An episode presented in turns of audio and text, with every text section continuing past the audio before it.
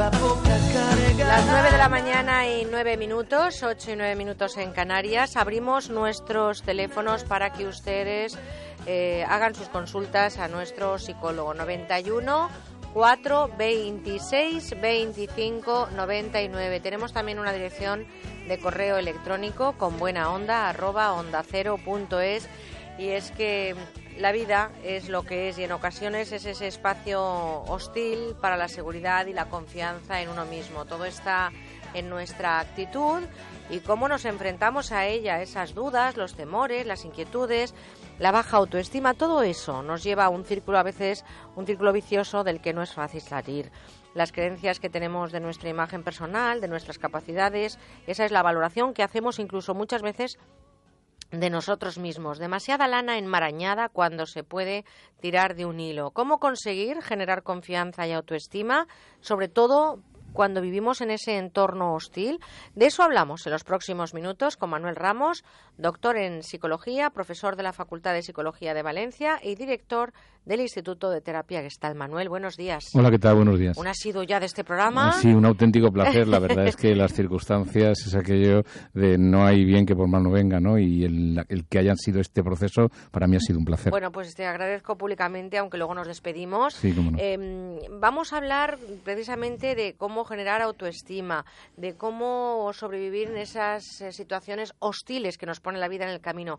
Y con ustedes vamos a hablar de lo que quieran, porque pueden consultar desde ya mismo a nuestro experto llamando, vuelvo a repetir los teléfonos, 91 426 25 99 y también si quieren realizar alguna consulta vía mail con buena onda arroba onda cero punto es. Manuel, la autoestima, eso sí, sin pasarse, ¿verdad? Porque muchas veces que la gente se pasa a la otra orilla. ¿La autoestima es clave, fundamental para nuestro potencial personal y logros en la vida? A ver, yo una de las cosas que me preocupa es esa idea de que parece que todo el mundo tiene que tener una autoestima elevadísima, no tener ningún problema y ser poco menos que una superwoman o un superman que hace frente a cualquier dificultad, eh, poco menos como ese MacGyver que era capaz de resolverlo todo. Creo que precisamente lo que ayuda a mantener una autoestima, yo diría sana, es decir, un nivel de confianza, de autoconfianza aceptable es un contacto realista con el entorno y sobre todo también aceptar la capacidad que en cada momento uno tiene.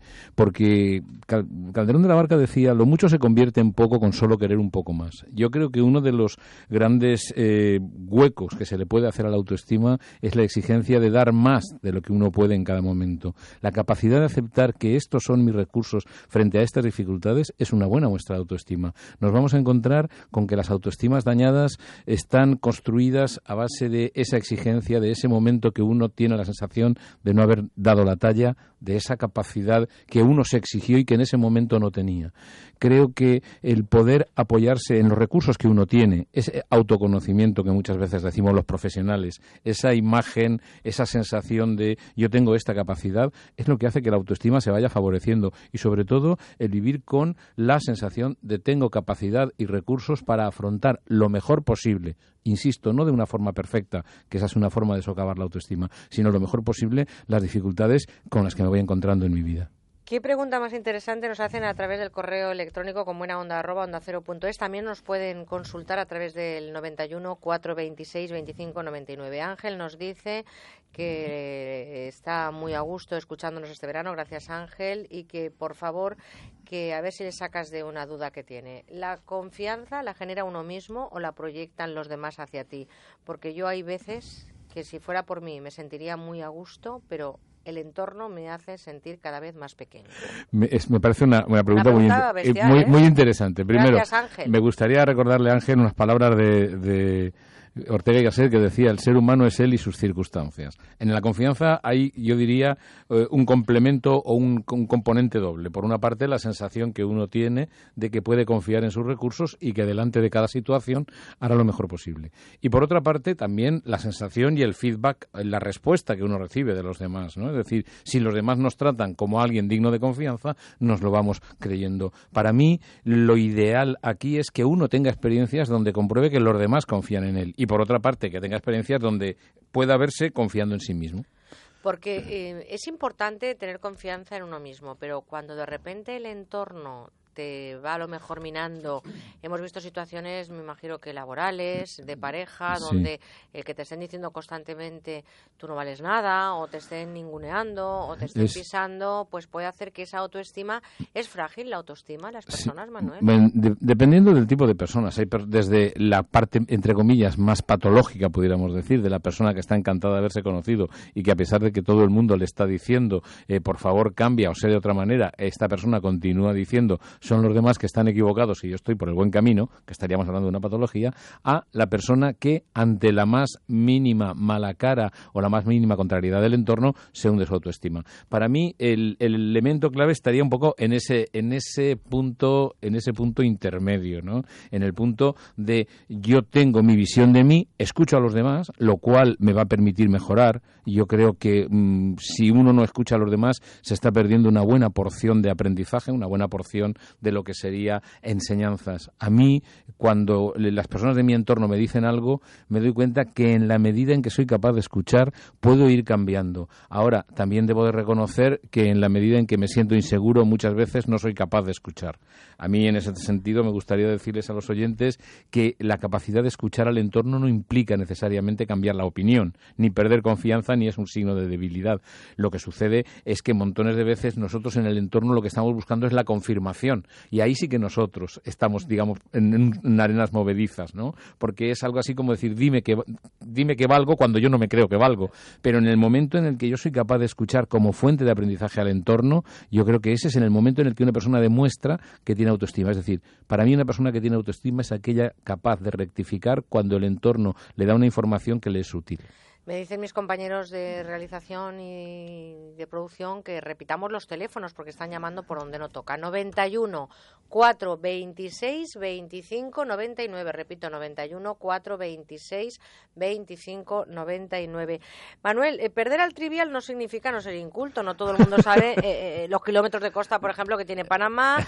Ni ser malo en pádel significa que no se puede hacer otro deporte. Es decir, a veces somos nosotros los que nos condicionamos también a, a tener baja la autoestima porque ¿cuáles son eh, esas eh, em, esas telas que nos hacen la, autoestima? ¿Se forma poco a poco y se destruye de igual manera? ¿Cuándo empieza a crecer la autoestima? A ver, la idea de la autoestima está basada en, en una idea que es el autoconcepto, es decir, lo que uno piensa de uno mismo y lo que el entorno le dice acerca de uno.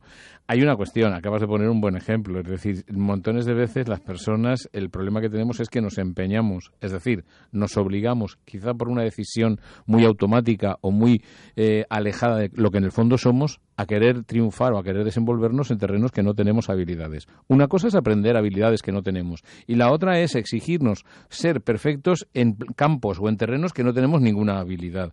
Eh, para mí la clave reside en precisamente en tratar de aprender aquello que no sé, pero desde la óptica o desde la actitud del, del estudiante, del aprendiz, del principiante, ¿no? que diría Suzuki. Es decir, me acerco a aprender esto, no con la exigencia. Nosotros no le pedimos a ningún niño de dos años que se sepa de memoria el principio de Arquímedes, por poner un ejemplo. Pero es que a nadie se le ocurre porque todavía no ha tenido tiempo de aprender. Muchas veces las personas, al exigirnos por querer gustar, por querer llegar más lejos de lo que de alguna manera podemos, al exigirnos más, lo que estamos aumentando es la frustración. Y montones de veces la frustración conlleva una disminución del autocontrol concepto, si en tu entorno además hay una exigencia de que es la diferencia para mí muy importante entre lo que hay entre aprobación y reconocimiento, aprobación es eres bueno porque te portas bien y entonces te quiero, mientras que reconocimiento es te quiero porque eres tú.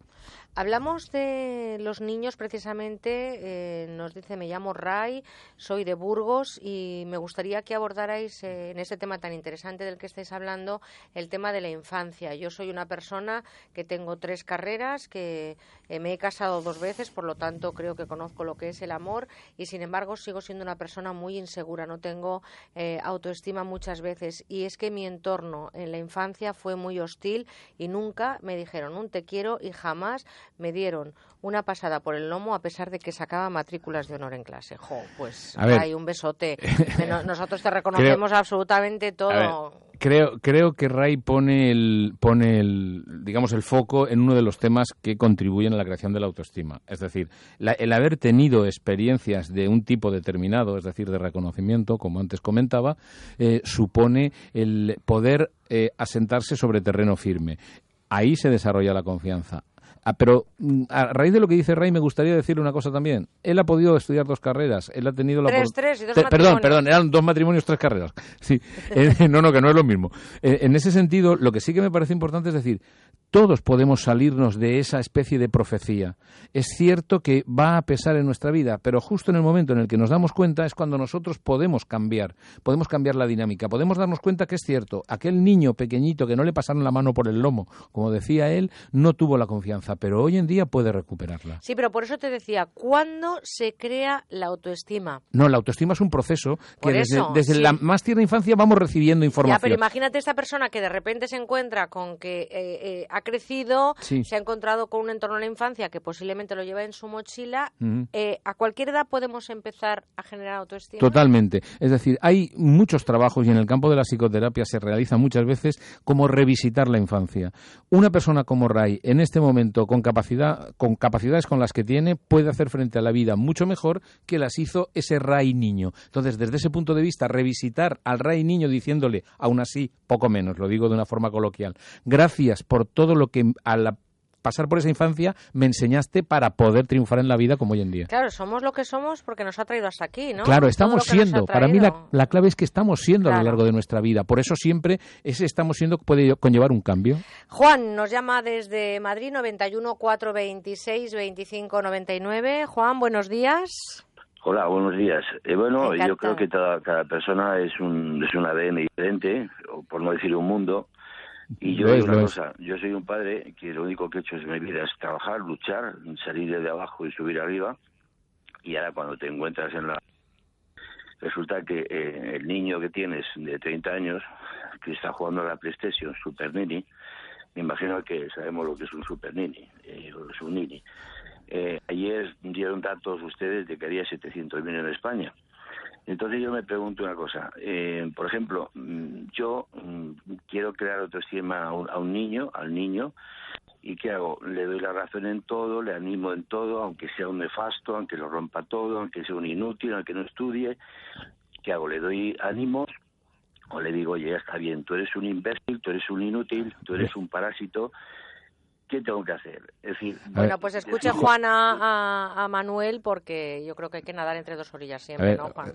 Eh, Juan, eh, a mí me gustaría contestar un par de cosas. Primero, yo creo que la autoestima eh, no tiene que ver con que el entorno nos permita todo yo creo que en algún momento en este micrófono ya he recordado a Séneca que decía, bienaventurado el hombre que ha tenido dificultades en su vida porque esto le ha permitido poner en práctica sus capacidades. ¿no? Y yo creo que los límites también ayudan a mm, aumentar la autoestima. Creo que una parte de la autoestima tiene que ver con la capacidad de tolerancia a la frustración, que en el campo de la psicología se define o se entiende como una muestra de maduración. Yo creo que uno de los errores que puede cometer un y cuando digo errores lo digo desde la más eh, mm, estricta de las prudencias, cometer un entorno respecto de los niños y las niñas no poder no poner ningún límite. Si no hay una capacidad para entender que todo no puede ser en el momento, no desarrollamos en ese en ese proceso la capacidad de poder hacer frente luego a las dificultades.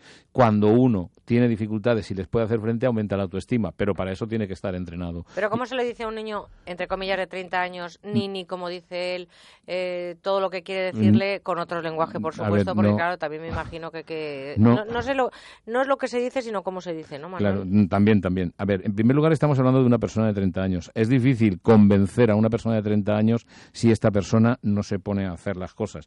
Eh, Leonardo da Vinci decía se pueden aprender cosas importantes, no se pueden enseñar cosas importantes. Y mi madre decía que el árbol se endereza de chiquitito. Eh, pues mira, lo, que decía lo que decía tu madre eh, de alguna manera de alguna manera confirma confirma algo que muchas veces los psicólogos hemos podido comprobar. El, el, el, cambio no es un cambio de hoy para mañana. Hay muchísimos cambios en la vida de las personas, algunos son muy radicales, pero la mayoría de ellos son cambios de día a día, son pequeños gestos que de alguna manera van conduciendo al final. Recuerdo que alguien decía que si cada día escribiéramos una página, al final del año tendríamos un libro de 365 páginas. Es decir, la acumulación de gestos contribuye a, aprendizajes que al final son espectaculares. Tendríamos que sacar un ratito al día para escribir y otro ratito para leer, porque si escribimos luego No, evidentemente, evidentemente. Trini nos llama también desde Madrid. Trini, buenos días. Buenos días. A ver, bueno, muchas gracias por el programa que todo el año me ayudáis muchísimo.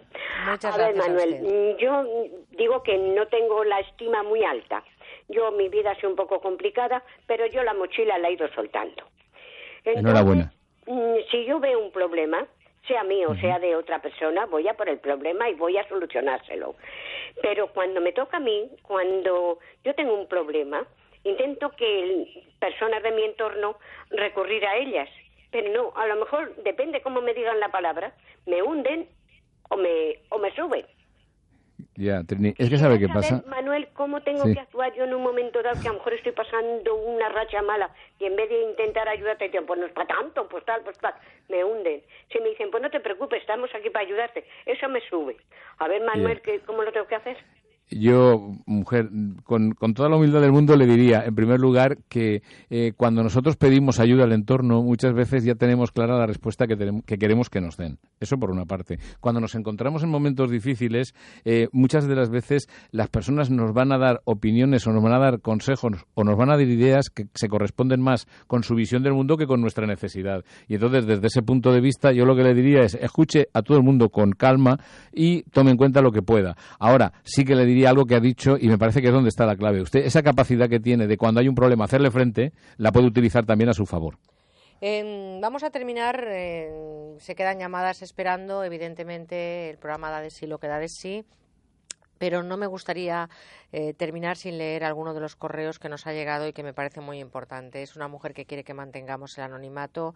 Llevamos un año tremendo con la violencia de género. Manuel, ya me imagino que sabes por dónde va el tema. Dice que cómo superar la autoestima, cómo generar confianza cuando has llevado un matrimonio de 15 años que se ha convertido en un infierno y ahora mismo estoy eh, de alguna manera casi escondida. Nadie sabe dónde vivo ni qué pasos doy porque estoy amenazada.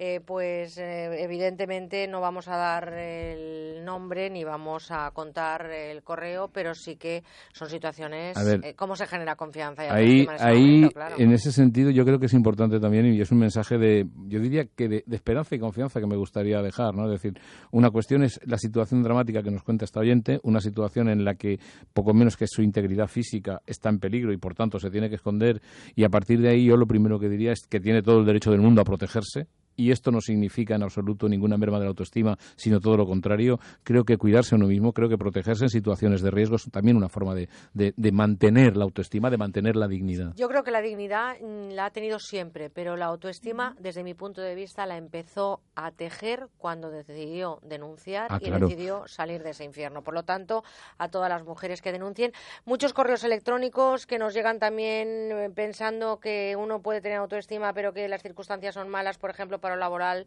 etcétera, etcétera, son momentos complicados y 30 segundos. Para mí, el recordar que siempre dentro de nosotros tenemos la posibilidad de la reflexión y del cambio de perspectiva. Es evidente que con ese cambio de perspectiva podemos tener una actitud distinta. No va a ser un cambio radical y no vamos a poder a lo mejor cambiar todo el mundo de golpe, pero el revisar y reflexionar nos permite un cambio de perspectiva que ayuda.